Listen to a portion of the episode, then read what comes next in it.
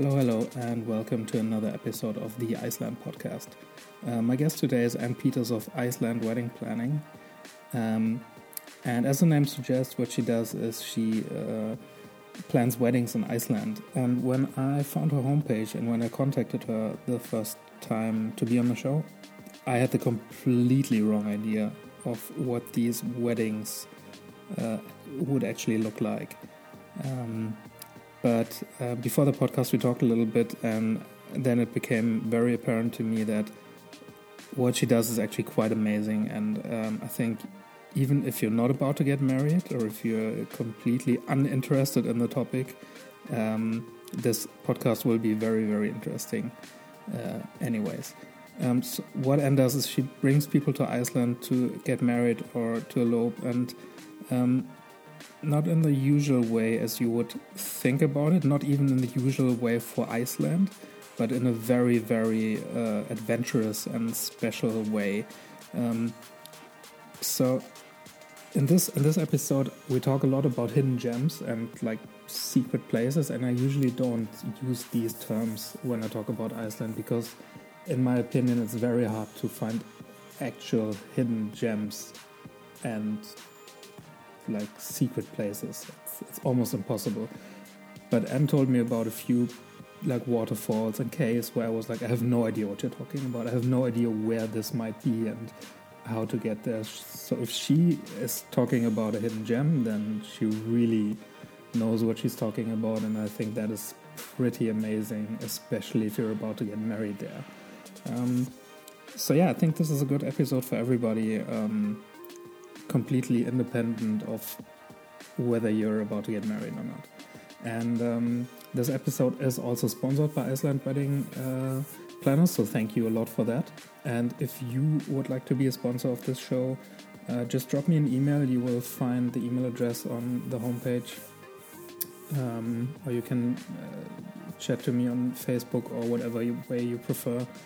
Um, but yeah, uh, have a lot of, fun listening to this episode, and um, yeah, let me know what you think. I'm always keen to get feedback and um, hear from my listeners. You know, what did you actually like about the show? So, uh, yeah, thank you very much and enjoy the show. Good morning, everybody. Well, at least here in uh, in Iceland and uh, in Germany, it's morning. And today, my guest is Ann Peters from um, Iceland-based wedding planner, or she does Iceland-based weddings. And I'm probably I, I, would probably explain it completely wrong because my my first uh, impression of that was, uh, as I just learned, pretty much the wrong one. Um, it's it's much it goes much more into the adventure side of things, and I think that is very exciting. So, and maybe you can tell us a little bit about what you actually do. Yes, happy to. Yay! Thank you so much for having me on today. I appreciate it. So, yeah, I'm the owner of Iceland Wedding Planner. The really exciting thing about what we're doing here in Iceland is very different than any other of our competition or other wedding planners here in Iceland are doing. And we actually plan adventure weddings and luxury elopements which is not a typical type of wedding day. And I'll try to elaborate on what a typical wedding day for us actually looks like. So, if you can kind of picture this, um, most of our clients are after more experience based day versus like having a church to reception kind of uh, environment for their wedding day. They want high energy, they want it to be action packed, so it's super exciting. Um, so, our wedding days are also not in tourist locations. You won't find us at Skogafoss or Seljalandsfoss or Reynisfjara. You won't find us in any of the tourist locations because another side of our business is providing a very private um, kind of pure Iceland experience before all the tourists and everything come in, which nothing's wrong with tourism. We love our tourism industry. But I like to show my clients um, private sides. So we might be going to secret waterfalls, private caves, um, canyons that are on private property, which means in turn, we actually get permission to go to all of our locations so that we can go and explore and touch and feel so that your wedding day turns into well, literally just that, like a day of discovering new locations. So, with that, a typical wedding day for us at Iceland Wedding Planner kind of looks like this. We usually have our team of hair and makeup come to the hotel of wherever our clients are staying, and usually the majority of our weddings are based in southern Iceland. That's where the majority of our secret private locations um, lie. And so, somewhere between like 5 o'clock to 8, 5 a.m. to 8 a.m., our clients have hair and makeup done. They get their wedding day attire on. They pack go bags, literally just that, so that they can stay comfortable throughout the day. And then we load into super Jeeps, whether they're bringing guests or not. Um, and we load into super jeeps somewhere around 8 to 8.30 in the morning and with the intention of not coming back until the end of the day being like 6 to 6.30 p.m and so in that time that you know 10 hours of adventuring we are seeing and doing things on private property. So we might have a half hour to an hour drive to our first location, and that could be a private waterfall that is actually on a local farmer's land that we've struck an agreement with. Where we've either monetarily contributed to his land or maybe we've bartered with him.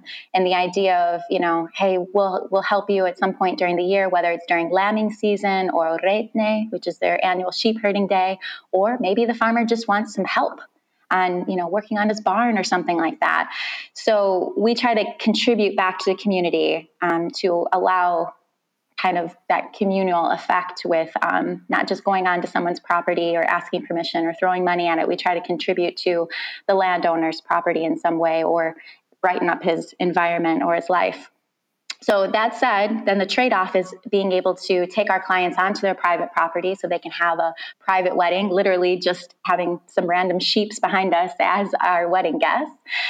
And we might hang out there for an hour, hour and a half, depending on what the area looks like. Maybe the waterfall has a glacier view behind it. It has, you know, moss covered rocks lava rocks on one side, and then it has cool, interesting rock formations behind, and then a raging river on the other side. So there's a lot of photo opportunities and a lot of exploration that can happen during that time.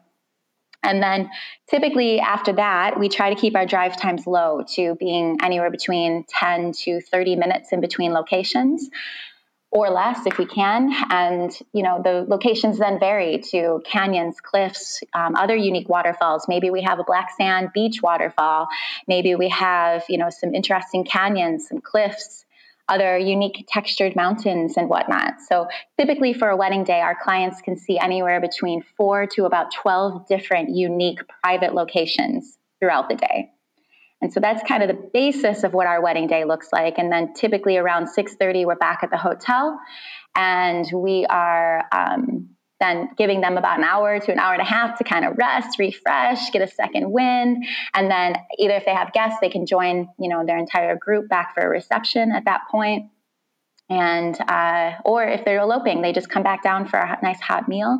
It could be a styled, um, you know, reception for two if they're doing a luxury elopement. Otherwise, if they've brought guests, usually a majority of our clients uh, are more food and drink focused. So they want to basically relive the experience by talking about it uh, through their guests that evening. And then there's a handful of guests that would then turn it from dinner to a big DJ dance party. So that is what a typical wedding day, an adventure wedding day, looks like for us. So it's very unique compared to um, other wedding planners that are currently planning weddings here in Iceland. Yeah, I was just about to say that does not sound like a typical wedding day to me. Uh, I've been on a few weddings and mm-hmm. none of them look like that. Um, that sounds very, very exciting. Yeah. Um, I would imagine that that is like if if I was a customer, I would have probably contacted you with a completely wrong idea.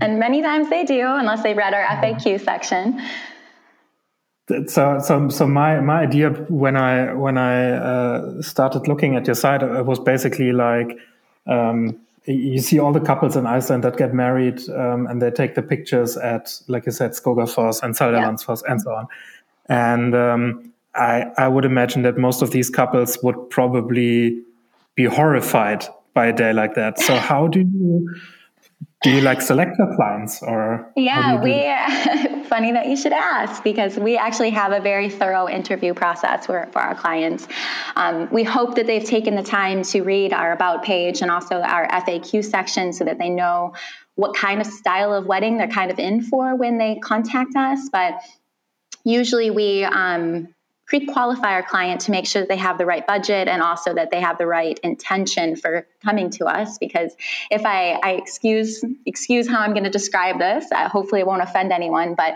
if i have a disney princess bride that comes to me that basically a bride that wants to wear you know some beautiful designer dress and not get dirty the entire day then you know it's going to be a person that's not going to quite jive with what we're offering because we're act we're looking for more rugged more in the nature kind of folks that you know kind of thrive on exploring and creating experiences with each other so typically, after they've kind of um, we've dialogued via email a little bit to make sure that we're the right fit, then we would decide that they might be a, a, good client. So then we set up a time to Skype with them, and then we have a series of like 20 questions and situations and you know knowledge building things that we're actually asking the client. Um, I'll give you an example of one of the questions we ask because it's quite fun. Um, I ask uh, on a scale of one to 10, I need you to rate yourselves on adventure level because everyone has a different different connotation on what an adventure is. You know, some people think leaving their hometown is an adventure. Some people think embarking on like a six hour hike is an adventure. So we try to put it in the perimeters of what an adventure style wedding would be like for us. So we usually preface the question with saying that Iceland is the most unruly weather place that you're ever going to come to. You know, that's one of the reasons why this land is so dynamic. You know, we often have earthquakes and we often have, you know, crazy winds. It's common for us to have a 16 mile per hour winds, which I guess in centimeters kilometers per second, that would be like 30 ish. So it's a heavy wind that happens all the time. So same thing with I've had sleet and snow uh, happening in weddings in July. So there's no season that you're ever safe from saying that this is going to be the perfect weather week and you guys should come here and get married. They need to be of the understanding that it, the reality of the situation of having a wedding here in Iceland is that you're going to potentially get rain in your face and sideways rain and you need to have a plan B and a plan C. And if you're not going to be okay with running around in the landscape while it's raining then I can't create the amazing images that you see on our website without you doing that because we can't have you know 3 days to reschedule until sun because sometimes we've had 10 days worth of rain and there's never a break in that point. So you can't stay here for 10 days and hope for blue skies or come here for one wedding day and count on it being blue skies. You have to have the right client that's going to be willing to go and play with it and embrace it and be happy in it. So the scale that we kind of give them is one through 10. And if they're bringing guests, we also make them um, rate their least adventurous guest because if we're designing a wedding day for everyone, we want everyone to be comfortable. So we try to um, do other precautions of like, you know, do we need to bail do design out a bailout point for everyone? Do we need to have a plan B? So, you know, people can bail out at different points during the day. So if it is a rainy day, this is what they can go do after, or, or there's a bailout Jeep that can take people back. So how we rate it is we say that the, we say that the scale is one through ten, and I say that a, a one means if it rains, keep me inside. A five on that scale is if it's like a 15, 20 minute walk, we're good, rain or shine, no problem.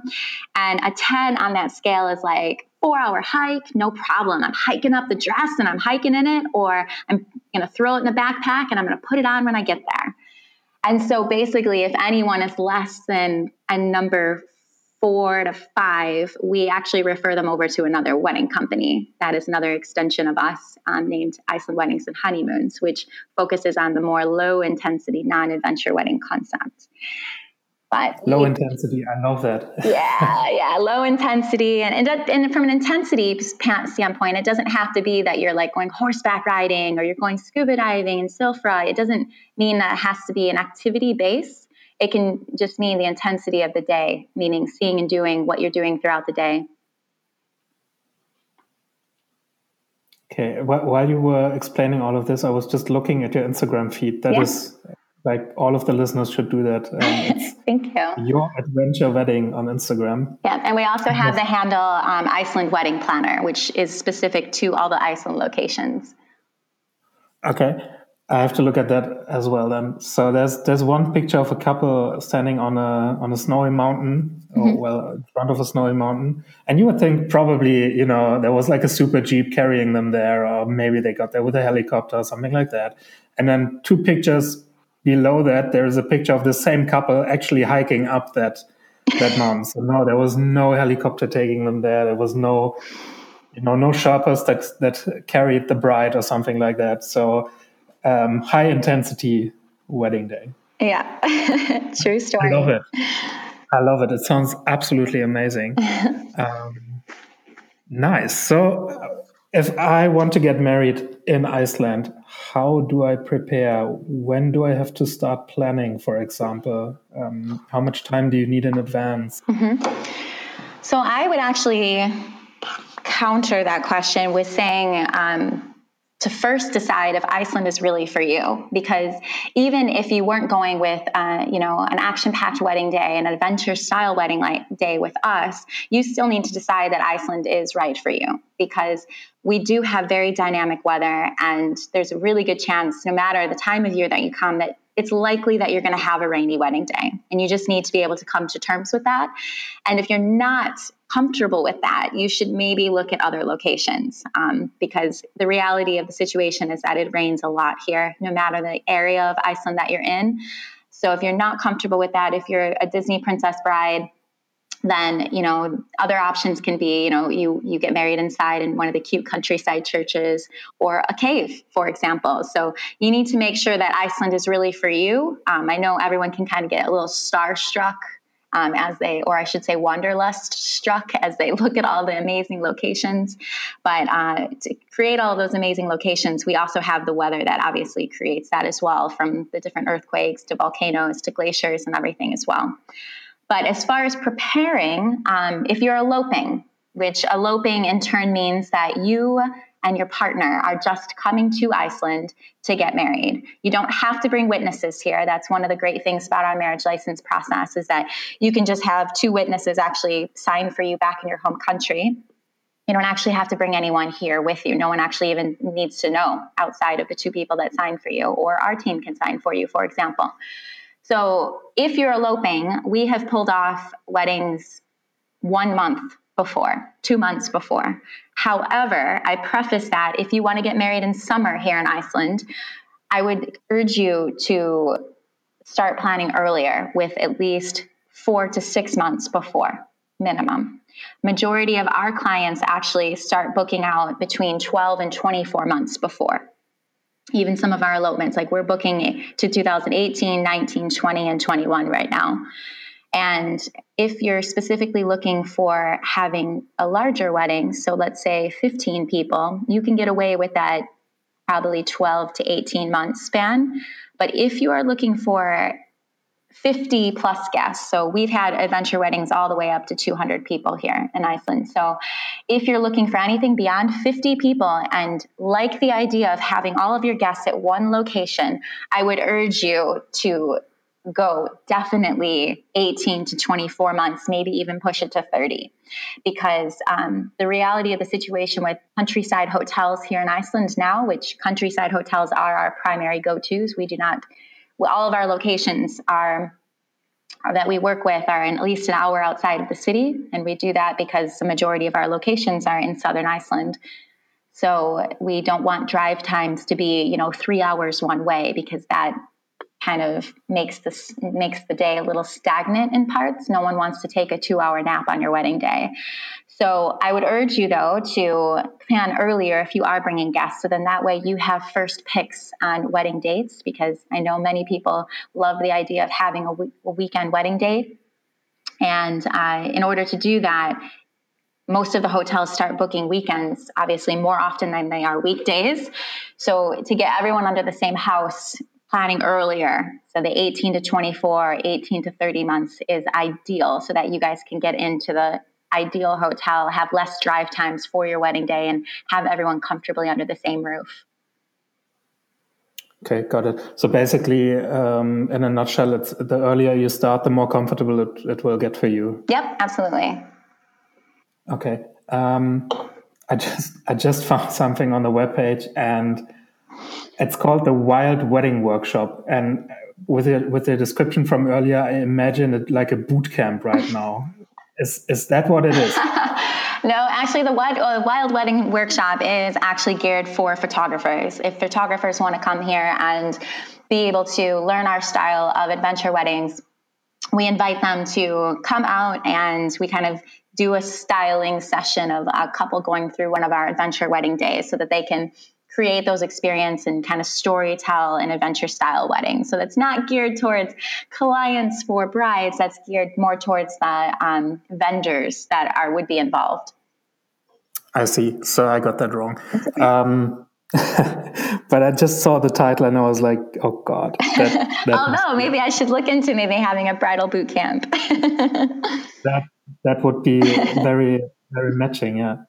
Okay, coming back to the planning. Yeah. Um, let's talk about money. What is the budget? Yeah, so it's a very good question. Um, our weddings are we are not the cheapest wedding planners here in Iceland um, because we go high level. We we go all in with the experience factor.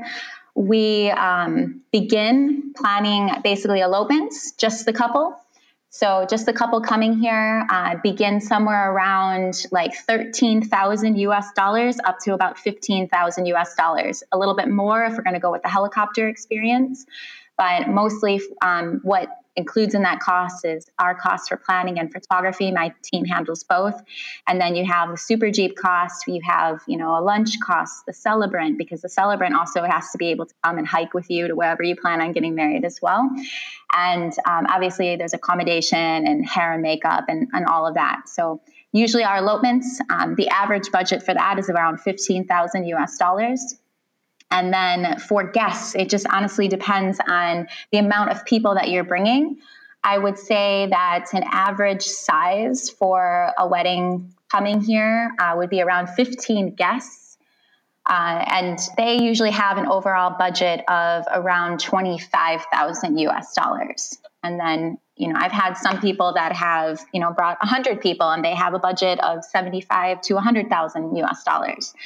So, in going with an adventure style wedding, you, you're not going to be saving money from having a wedding back home, but you're creating a very different experience. Yeah, that's that's for sure. I mean, looking at those those budgets, I think that's that's still. Uh, to be honest, I haven't been married, and I have just been to a few weddings, but I just from the sound of it, I wouldn't say that it's like wildly out of the range. Um, but I guess that's also very much like uh, a personal thing, like how much do you want to spend and, and mm-hmm. how much can you spend and so on. Well, and one thing but, um, that I would also tell your listeners that they need to remember if they haven't visited Iceland is that we're the most expensive European country now. I think we've actually surpassed Switzerland and Norway.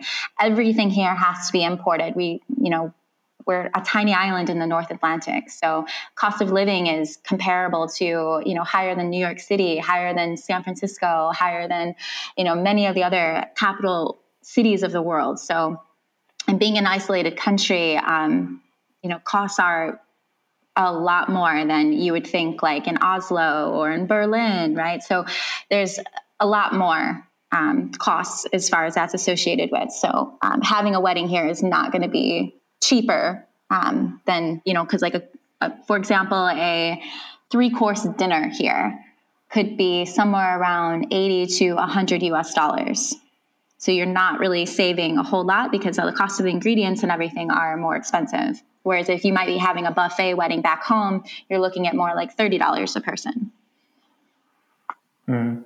yeah i was just about to say it's um, so reykjavik recently surpassed New York City as the mm-hmm. most expensive city in the world. So it's it's basically you can't go you can't go anywhere where it's more expensive than Reykjavik right now. Yeah. Um, and then it's also the exchange rate. So in the in the beginning of this year, the exchange rate started going crazy. Um, and one euro was almost at 100 kronas at one point, mm-hmm. um, which was basically, I think, 40% up from the year before. Yep. Um, I think that stabilized a little bit more. So now it's like one euro is about a, a 120 kronas. And it, it, also very much depends on where this thing is going. Yeah. If the exchange rate mm-hmm. for krona goes up, then of course it will get more expensive. But if it goes down or even, you know, nobody knows. Maybe Iceland will go into the euro at one point.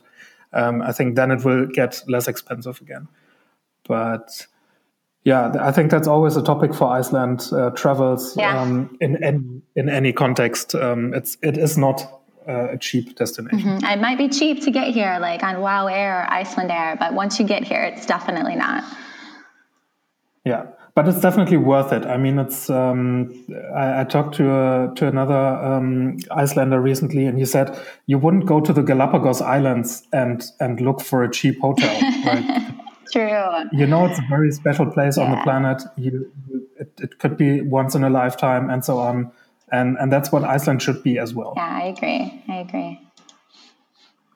Okay, what about honeymooning? So I think a lot of people um, actually get married in their hometown mm-hmm. because the family is there and so on, um, and they want to go honeymooning in Iceland. So from what I understand, this is not something that you're actually doing, but maybe you still have a, like a one or two tips for the listeners? Absolutely.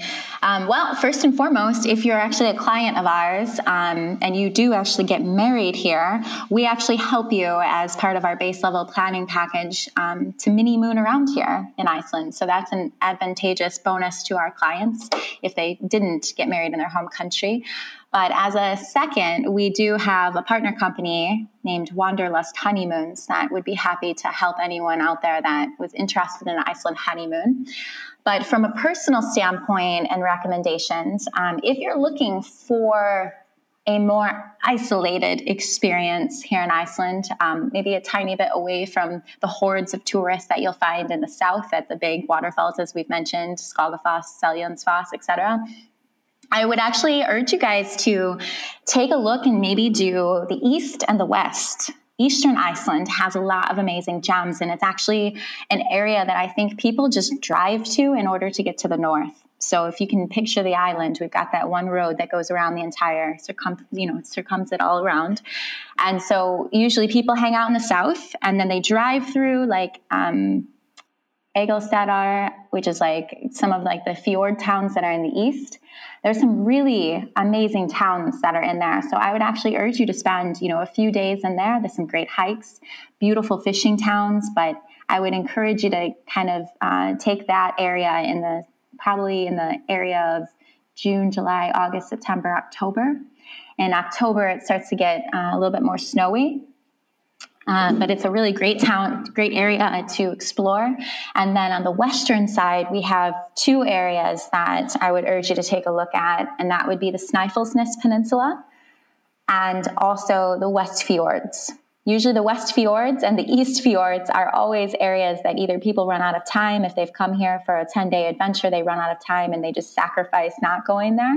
And that usually means that unless you're coming back for a trip number two or three or four, the area is a little bit less inhabited, even in the high season here. I, I, there's been plenty of times that I've gone and on my own just to vacation or to take a look around or scout and not been around any tourists and it's been the heat of the summer.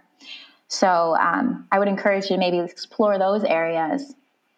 And then as far as other unique activities if you're a little bit more adventurous you know we do offer like scuba diving and snorkeling through the tectonic plates which is a really unique experience.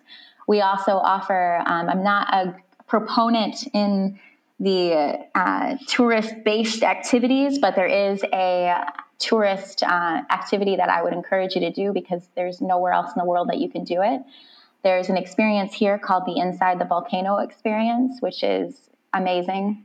We actually held one of the first, we actually held the first wedding down there this past summer, which is quite awesome. But it's a really unique experience. It's actually um, partnered with uh, was partnered with Ge- National Geographic, partly built this rappelling system that you actually rappel down inside of an inactive volcano, and the, you actually literally rappel down from the very top and it's hundreds of feet. And then you actually get to explore inside of it and just know that you know at one point this was a you know volcano that was spewing lava. And to be it has a really interesting feel when you're down there. It's really cold the land is really dynamic. The hike to get there is really neat.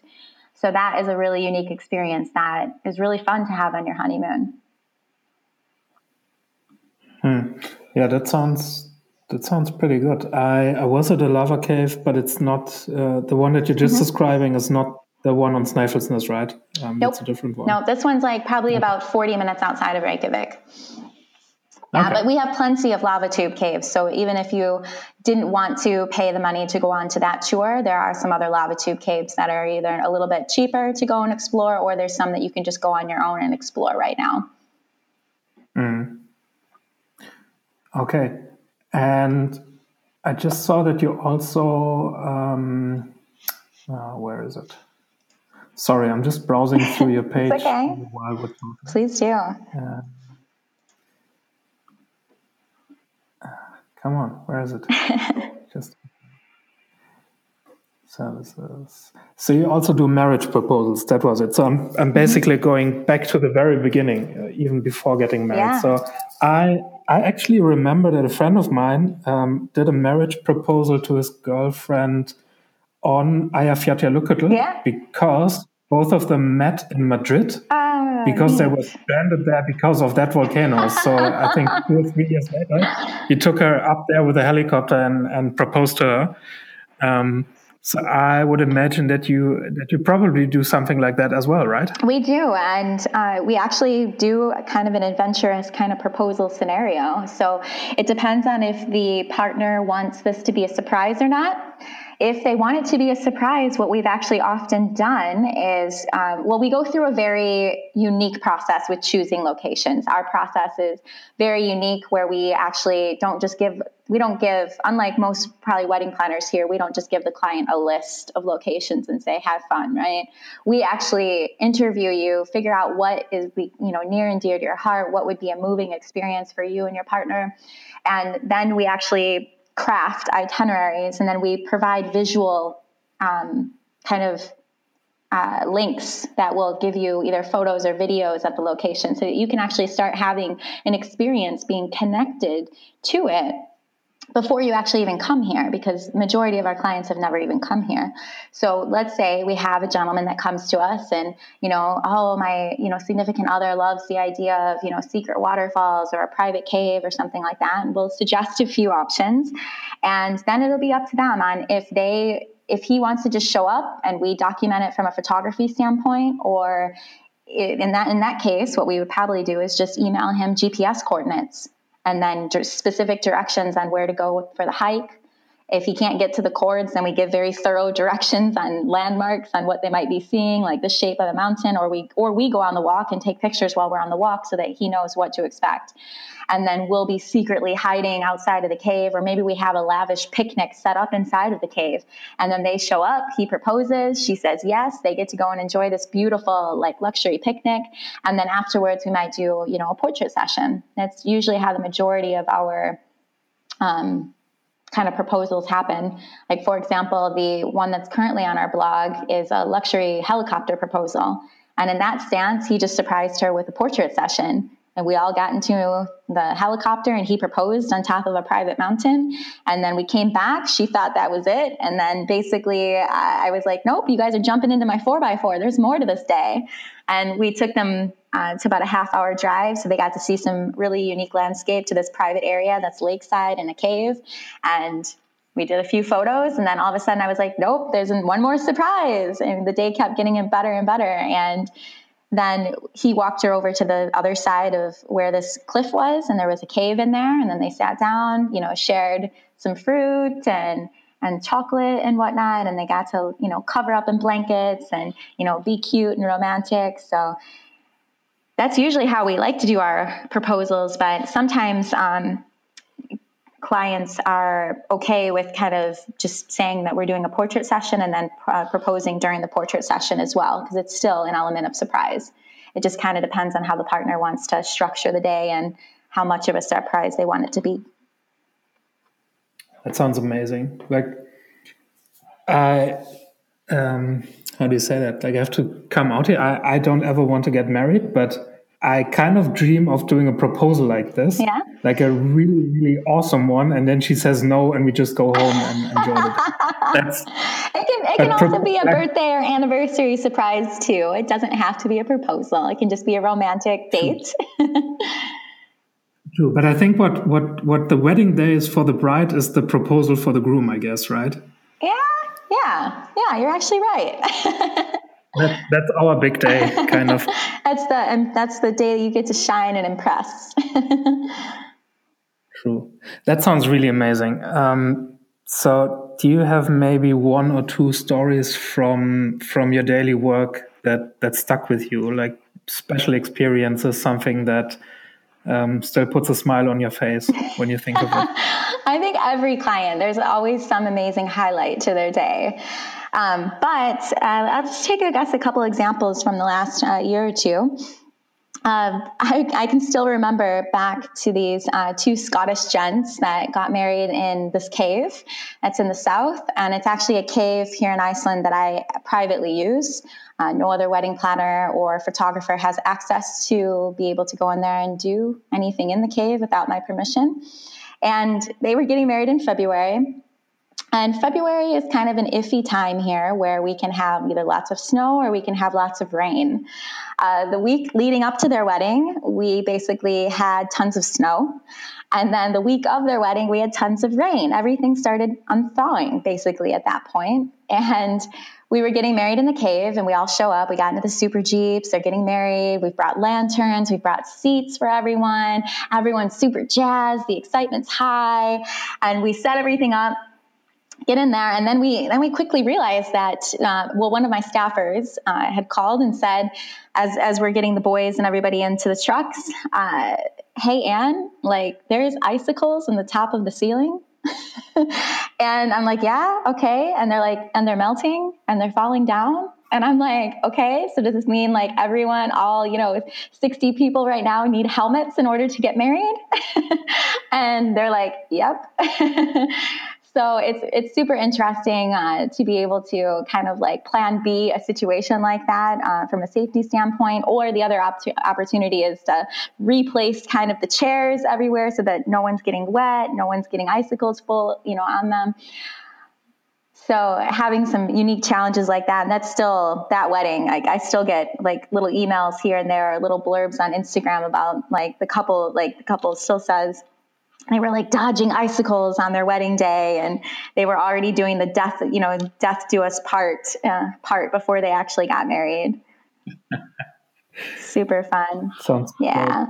A um, couple other things that kind of happen during the wedding day is that even though we go through a very visual process for our clients it's amazing to see how blown away they are when they actually get to the location. So, for example, I may have, you know, shared photos and video of the secret waterfall. And maybe I even shared some wedding photos so that the client can see scale, right? Because you don't really know how big a waterfall is until you have a person standing in front of it. But it's just so amazing, and it's so uh, it's like kind of like an adrenaline rush for me all day because as the couples like pop out of the super jeep and their jaw just drops and they usually turn to me and they say, like, Anne, like, I knew it was going to be good, but I didn't know it was going to be like this good. Like, your photos and videos were good, but it like doesn't do justice of the feeling that you experience. So if I can, I, would love to just describe that feeling that I strive for for my weddings. So because we're planning such a unique wedding, the feeling that we try to emulate with all of our guests and clients that hire us is I'm going to try to describe this because I'm sure you and your guests have all experienced this at point at one point in time. But let's say you've traveled somewhere, and maybe that's been Iceland, or maybe that's been somewhere else in the world, and you know as you travel down a path, whether it's a mud path or a you know a mulch path or a stone path, or maybe it's just like you know a sheep path or a sheep road, right, where the sheep have just made it and you know in the back of your mind that you are not the first person to travel down it. There could be hundreds or thousands or millions of people that have walked down that road. But on that day, you're the only one walking that path. And you're maybe walking to a lighthouse or a waterfall or cliff or amazing canyon view. And when you get to the end of that road, to the location that you were looking for, whether it's that waterfall or that canyon or that beach, and you get there and there's no one else there. It's so quiet, it's so calm, and you get that kind of intoxicating like i've just discovered this place. Like this place only exists for me right now. And it feels so fresh and so new that you just want to like plant a flag on the ground with your name on it, saying that you are the one that just discovered it. That's the kind of feeling that, and the locations that we try to emulate at every location that we take our clients to, because we want them to have that very intimate personal experience with Iceland so that you're not sharing space with tourists and you're not potentially even getting captured by other random tourists by cameras or anything like that. You have this very private, intimate experience that you're sharing with yourself that day. Mm-hmm. Yeah, I love that. That um, what you just described is so very right. Like people, nothing, nothing is like a secret anymore. There's there's so many places that that are on the tourist path and then that's that's the number one question that i get on the blog like can you give me a secret mm-hmm. tip can you give me a location that no one knows about and i always respond with the same thing uh, no mm-hmm. I, I, just can't give you a, a, place in iceland that no one has ever seen before because i think that place doesn't exist but that shouldn't stop you from going there mm-hmm. and exploring it on your own i mean even even the tourist hotspots like Gullfoss like even if you're there with a hundred people, it's still the first time that you're there, and it's still your first experience um, in this kind of way, mm-hmm. and that like it shouldn't stop you from going there. But of course, like you said, if you're it, it gets just a little bit more special if you're there on your own and if there's no one else around. Yeah. That's I think that's the experience that everyone is looking for, and that is really hard to find in Iceland. Yeah, right yeah. Many locations are so overrun, so you really have to do your research or or get local start talking to some locals, right? Befriend befriend your Airbnb person or the concierge at the hotel, for example, and maybe they can give you a local level if they're from here. Hmm. Okay, I think that that was a really exciting talk until now, and I, I really don't think that I could add anything more exciting right now. So I, even if this is going to be a pretty short episode, I think this this is also a very nice one. Um, do you want to add anything? Do you want to uh, give like a key takeaway to my listeners, something like that? Uh, yeah, I mean, I I would love for people to be able to understand this adventure wedding concept and kind of embrace it, because a wedding day doesn't have to be just a traditional like you know church to reception kind of day, and it doesn't have to be like a to- like a just going from location to location. I think adding this intensity factor of the adventure style wedding that we plan really adds a cultural experience too, as well, because my team is not just doing the planning and the photography. I mean, it, it's an extension down to like our super Jeep guy. Our super Jeep driver is not just a driver, he's also our guide for the day. So he's navigating us through unbridged rivers. He's also in between locations as we're doing those 20 minute, you know, drives to the next location. He's also providing a cultural experience. So, how did Katla Volcano get her name? There's a really unique local story, and you don't know those stories unless you're talking to a local. So, you know, he's going to be able to provide, you know, a little bit more insight into the geology of the land. You know, how far away or how long ago did that volcano erupt, and what did it bring down with it? Did it bring this big stone or this sea arch or, or this glacier area has changed because we've recently had an earthquake and the rivers changed? And then adding the kind of cultural fairy, not fairy stories, um, but folklore stories, like with trolls and elves and all of that. There's some sneaky little fun stories that'll really make you laugh and smile. And so that adds to kind of our adventure wedding experience as well. Okay. That sounds pretty much amazing. Like, even I kind of want to get married now. it sounds so amazing. It's really Love cool. it. Um, so for the listeners, again, it's icelandweddingplanner.com. That's where you can find all the information, and I will link to that site in the show notes as well. And um, if you have any more questions, I think you can you can always send them to me via email or to Anne. Um, you will find her her contact details on the webpage as well. Um, so if there are any questions, just shoot or ask them on Facebook or wherever and I will forward them. And uh, thank you very much, Anne, for being on the show. It was absolutely amazing. Thank you for having me. I appreciate it. I appreciate your time and talent. It was a lot of fun. And uh, thanks again and have a nice thank day. You, you too. Cheers. Bye bye.